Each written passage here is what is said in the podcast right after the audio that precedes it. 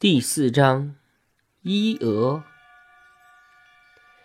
比拉斯奇人是古希腊最初的居民，他们的国王乃是伊纳克斯。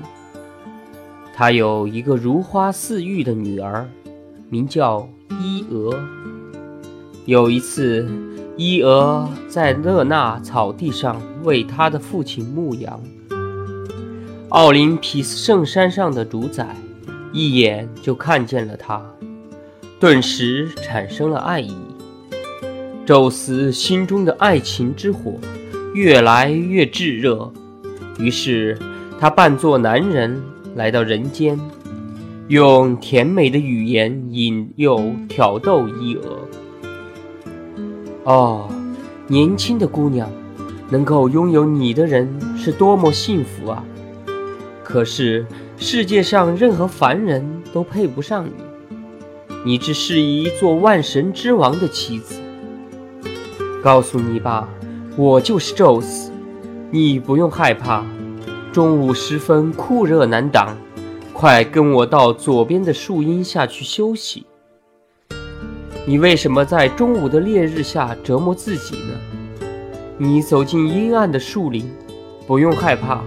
我愿意保护你，我是执着天神权杖的神，可以把闪电直接送到地面。姑娘非常害怕，为了逃避他的诱惑，飞快地奔跑起来。如果不是这位主神施展他的权力，使整个地区陷入一片黑暗，他一定可以逃脱的。现在，他被包裹在云雾之中。他因担心撞在岩石上或者失足落水而放慢了脚步，因此落入宙斯的手中。诸神之母赫拉是宙斯的妻子，她早已熟知丈夫的不忠实，她背叛了妻子，却对凡人。或半神的女儿滥施爱情，赫拉的猜疑与日俱增。她密切监视着丈夫在人间的一切寻欢作乐的行为。这时，她突然惊奇地发现，地上有一块地方在晴天也云雾迷蒙，那不是自然形成的。赫拉顿时起了疑心。寻找她那不忠实的丈夫，她寻遍了奥林匹斯圣山，就是找不到宙斯。如果我没有猜错的话，她愤怒地自言自语：“丈夫一定在做伤害我感情的事。”于是她驾云降到地上，命令包裹在引诱者和他的猎物的浓雾快散开。宙斯预料妻子来了，为了让心爱的姑娘逃脱妻子的报复，他把伊纳克斯的可爱的女儿变为一头雪白的小母牛。即使成了这副模样，俊秀的伊俄依然很美丽。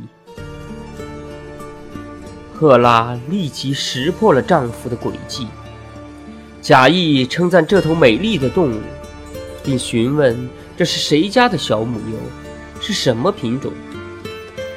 宙斯在窘困中不得不撒谎说这头母牛只不过是地上的生物，是纯种。赫拉假装很满意他的回答，但要求丈夫把这头美丽的动物作为礼物送给自己。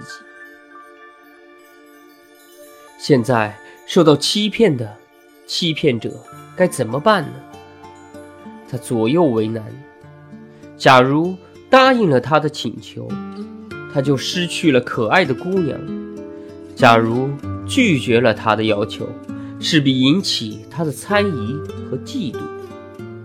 结果，这位不幸的姑娘就会遭到恶毒的报复。想来想去，他决定暂时放弃姑娘。把这光艳照人的小母牛赠给妻子。赫拉装作心满意足的样子，用一条带子系在小母牛的脖子上，然后得意洋洋地牵着这位遭劫的姑娘走了。可是，女神虽说骗得了母牛，心里却仍然不放心。她知道，要是找不到一块安置他情敌的可靠的地方，他的心里总是不得安宁的。于是，他找到阿利斯多的儿子阿葛戈斯。这个怪物好像特别适合于看守的差事。他有一百只眼睛，在睡眠时只闭上一双眼睛，其他的都睁着，如同星星一样看着光亮。赫拉雇了阿尔戈斯看守可怜的伊俄。使得宙斯无法劫走他的落难的情人。伊俄在阿尔戈斯的一百只眼睛下严密看守，整天在长满丰盛青草的草原上吃草。阿尔戈斯始终站在他的附近，瞪着一百只眼睛，盯住他不放，忠实地履行看守的职务。有时候他转过身去背对着姑娘，可是。他还是能够看见姑娘，因为他的额前、脑后都有眼睛。太阳下山时，他用锁链锁住她的脖子。他吃着苦草和树叶，睡在坚硬冰凉的地上，饮着污浊的池水，因为他是一头小母牛。伊俄常常忘记他现在不再是人类了。他想伸出可怜的双手，祈求阿尔戈斯的怜悯和同情。可是他突然想起，他已经没有手臂。他想以感人的语言向他哀求，但他一张口，只能发出蒙蒙的吼叫，连他自己听了都吓一跳。阿尔戈斯不是总在一个固定的牧场看守他，因为。赫拉吩咐他不断的变换伊俄的居住，使宙斯难以找到他。这样，伊俄的看守牵着他在各地放牧。一天，伊俄发现自己来到了自己的故乡，来到了一条他孩提时常常嬉耍的河岸上。这时，伊娥第一次从清澈的河水中看到了自己的面容。在水中出现了一个有角的兽，他惊吓得不由自主地往后退了几步，不敢再看下去。怀着对姐妹们和父亲伊纳克斯的依恋之情，他来到了他们身边。可是他们都不认识他。伊纳克斯抚摸着他美丽的身体，从小树上捋了一把树叶喂他。伊娥感激地舔着他的手。用泪水和亲吻爱抚着他的手时，老人却一无所知。他不知道他自己抚摸的是谁，也不知道刚才谁在向他感恩。终于，伊娥想出了一个拯救自己的主意。虽然他变成了一头小母牛，可是他的思想并没有受损。这时，他开始用脚在地上画出一行字。这个举动引起了父亲的注意。伊纳克斯很快从地面上的文字中知道，站在自己面前的就是自己亲生女儿。天哪，我是一个不幸的人！老人惊叫一声，伸开双臂，紧紧抱住落难的女儿的脖颈。我走遍全国，到处找你，想不到你成了这个样子。唉见到了你，比不见你更悲哀。你为什么不说话呢？可怜啊，你不能跟我说一句安慰的话，只能用一声牛叫回答我。我以前真傻，一心想给你挑选一个般配的夫婿，想着给你置办新娘的火把，赶办未来的婚事。现在，你却变成了一头牛。伊纳克斯的话还没有讲完，阿尔戈斯这个残暴的看守就从伊纳克斯的手里抢走了伊俄，牵着他走开了，然后自己爬上一座高山，用他的一百只眼睛警惕地注视着四周。宙斯不能忍受姑娘长期横遭折磨，他把儿子赫尔墨斯招到跟前，命令他运用计谋，诱使伊纳克斯闭上所有的眼睛。赫尔墨斯带上一根催人昏睡的金木棍，离开了父亲的宫殿，降落到人间。他丢下帽子和翅膀，只提着木棍，看上去像个牧人。赫尔墨斯呼唤一群羊跟着他，来到草原上。这儿是伊俄啃着青草，阿尔戈斯看守他的地方。赫尔墨斯抽出一支木笛，木笛古香古色，优雅别致。他吹起了乐曲，比人间牧人吹奏的更美妙。阿尔戈斯很喜欢这迷人的笛声。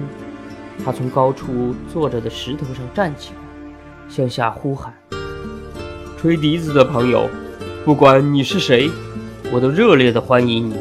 来吧，坐到我身边的岩石上休息一会儿。别的地方的青草都没有这里的更繁盛、更鲜嫩。瞧，这儿的树荫下多舒服。”赫尔墨斯说了声谢谢，便爬上山坡，坐在他身边。两个人攀谈起来。他们越说越投机，不知不觉白天快过去了。阿尔戈斯打了几个哈欠，一百只眼睛睡意朦胧。赫尔墨斯又吹起了木笛，想把阿尔戈斯催入梦乡。可是阿尔戈斯怕他的女主人动怒，不敢松懈自己的职责。尽管他的一百只眼皮都快支撑不住了。他还是拼命地同瞌睡做斗争，让一部分眼睛先睡，而让另一部分眼睛睁着，紧紧盯住小母牛，提防它趁机逃走。阿尔戈斯虽说有一百只眼睛，但从来没有见过那种牧笛，他感到好奇，打听起这只牧笛的来历。我很愿意告诉你，赫尔墨斯说。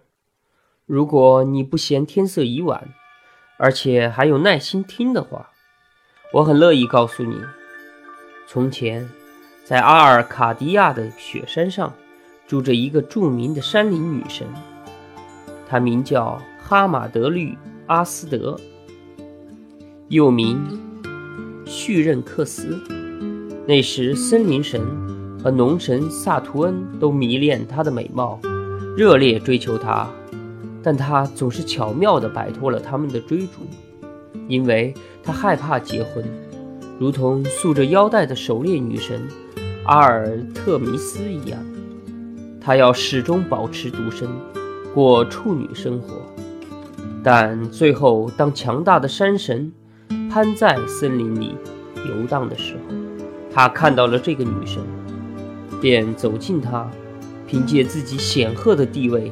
急切地向他求爱，但他拒绝了他，夺路而逃。不一会儿，就消失在茫茫的草原上。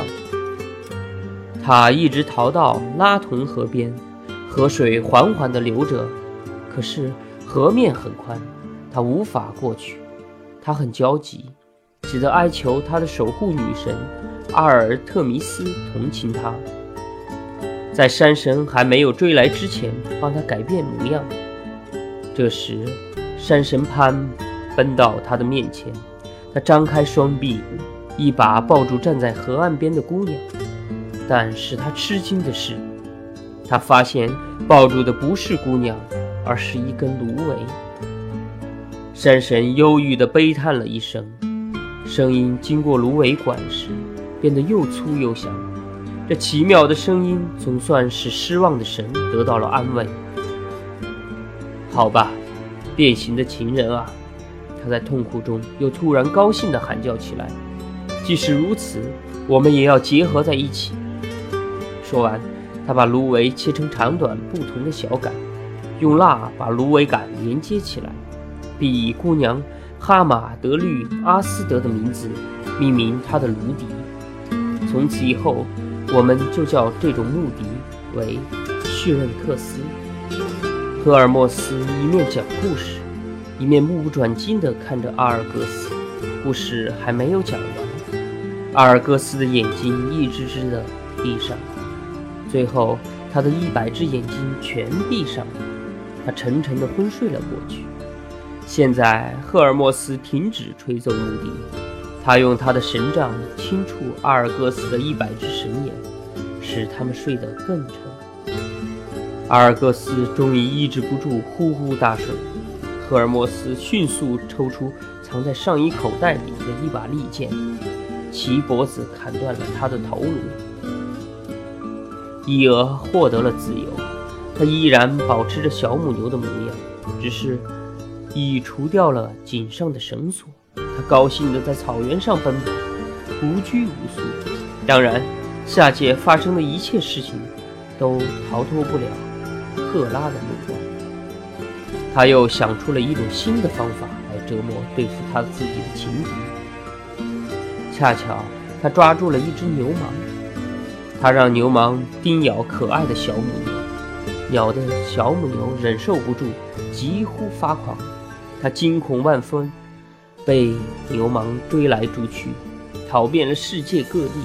他逃到高加索，逃到斯库提亚，逃到亚马逊部落，逃到博斯普鲁斯海峡，逃到阿瑟夫海。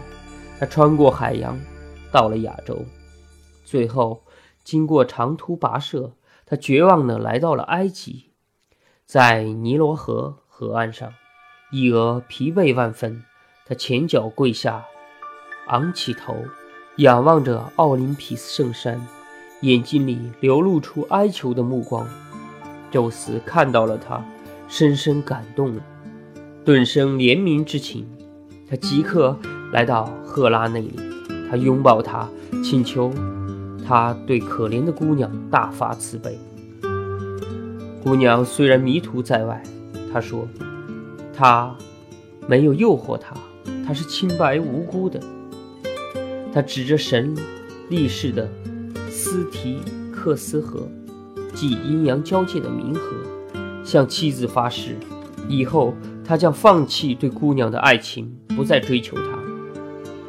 就在这时，赫拉也听到小母牛朝着厄奥林匹斯圣山发出求救的哀叫声。这位神之母终于心软了，允许宙斯恢复了伊俄的原形。宙斯急忙来到尼罗河边，伸手抚摸着小母牛的背，奇迹立刻出现了：小母牛身上蓬乱的牛毛消失了，牛角也缩了进去，牛眼变小，牛嘴变成小巧的人的双唇，肩膀和两只手出现了。牛蹄突然消失，小母牛身上除了美丽的白色以外，全部消失。伊俄从地上慢慢地站起来，她重新恢复了楚楚动人的美丽形象，格外令人怜爱。就在尼罗河的河岸上，伊俄为宙斯生下了一个儿子厄帕福斯，他后来当了埃及国王。当地人民十分爱戴这位神奇的得救的女人，把她尊为女神。伊俄作为女君主统治那个地方很长时间，不过她始终没有得到赫拉的彻底宽恕。赫拉唆使野蛮的库埃特人抢走她那年轻的儿子厄帕福斯，伊俄不得不再次到处漂泊寻找他的儿子。后来，宙斯用闪电劈死了库埃特人，他才在埃塞俄比亚的边境找到了儿子。他带着儿子一起回到了埃及，让儿子辅佐他治理国家。厄帕福斯长大后娶门菲斯为妻，生下女儿利比亚。利比亚地方就是以他而得名。因为厄帕福斯的女儿曾经有过这个名字。厄帕福斯和他的母亲在埃及受到人们的尊敬和爱戴，在他们死后，为了纪念他们，埃及人为他们建立了庙宇，把他们当作神来崇拜。伊俄就是伊西斯神，而厄帕福斯就是阿庇斯神。